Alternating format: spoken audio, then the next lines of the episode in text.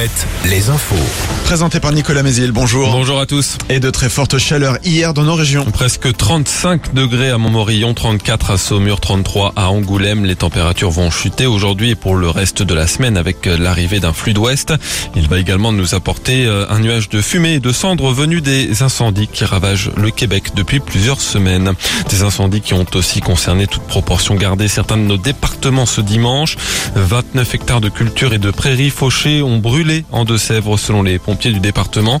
En Vendée, 10 hectares de blé sont partis en fumée à Benet, 2 hectares de lin à Pétos et en Charente, une étincelle partie d'un tracteur a enflammé 2 hectares de paille dans un champ près de la Rochefoucauld. À La Rochelle, ce sont 5 bateaux optimistes qui ont été ravagés par les flammes hier matin. Les embarcations se trouvaient dans une école de voile. Les causes du sinistre ne sont pas connues. À Nantes, une plainte devrait être déposée par l'association Nozig après la découverte hier matin de tags menaçants à l'encontre de la communauté LGBT. Les commerçants de la rue Joffre où ont été retrouvées ces inscriptions pourraient aussi porter plainte. Jour de stress pour les 867 000 candidats au brevet des collèges. Les épreuves ont lieu aujourd'hui et demain.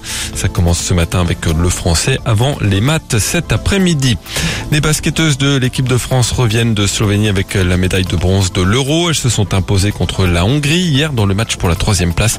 Ce sont les Belges qui ont été sacrés championnes d'Europe.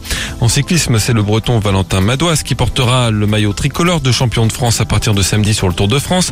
Il s'est imposé hier dans le Nord dans une course frappée par la chaleur. Seuls 23 coureurs sur 129 ont franchi la ligne d'arrivée.